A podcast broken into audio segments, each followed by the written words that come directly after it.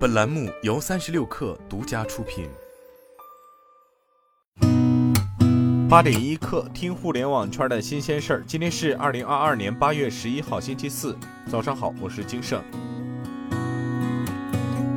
据央视新闻报道，国务院联防联控机制昨天召开新闻发布会，介绍近期疫情防控工作有关情况。国家卫健委新闻发言人米峰表示。推动新冠病毒核酸检测结果全国互认的通知印发以来，各地迅速组织落实，一些地方还创新探索了互通互认方式，进一步方便群众使用。接下来，我们将进一步提高信息共享时效，优化完善健康码管理，更加便利群众安全有序出行。如果群众遇到核酸检测结果不互认的情况，可以通过国务院联防联控机制和各地的公众留言板向我们反映，也欢迎媒体朋友们一起监督落实。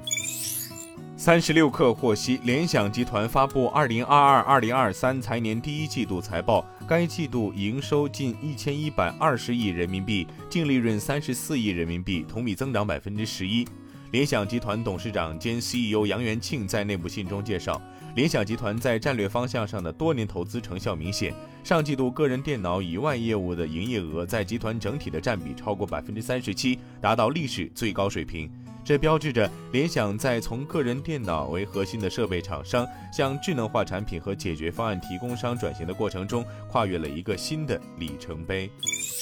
据报道，白云山发布公告称，公司德西国家医疗保障局网站发布的通报，已采取一系列整改措施。公司已经责成白云山制药总厂、天心制药和静修堂药业停止与相关代理商、经销商的合作，全面整改营销模式。在全国范围进行相关产品降价或撒网，对违规操作的行为绝不袒护，坚决处理，并已经对三家企业相关负责人予以免职或停职处理。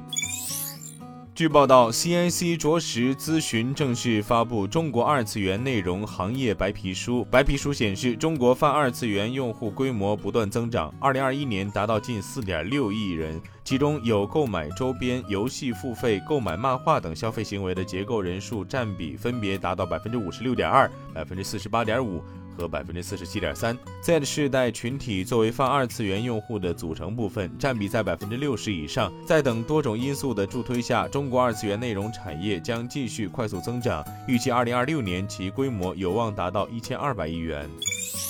据财联社报道，从多个信源确认。平安银行零售条线启动降薪，公司内部口径是零售部门业绩未达标，故七至九月递延奖金按六折调降百分之四十发放，未来奖金发放比例将依据业绩情况进行调整。此次降薪未影响其他业务部门，但多名员工担忧未来降薪范围可能扩大。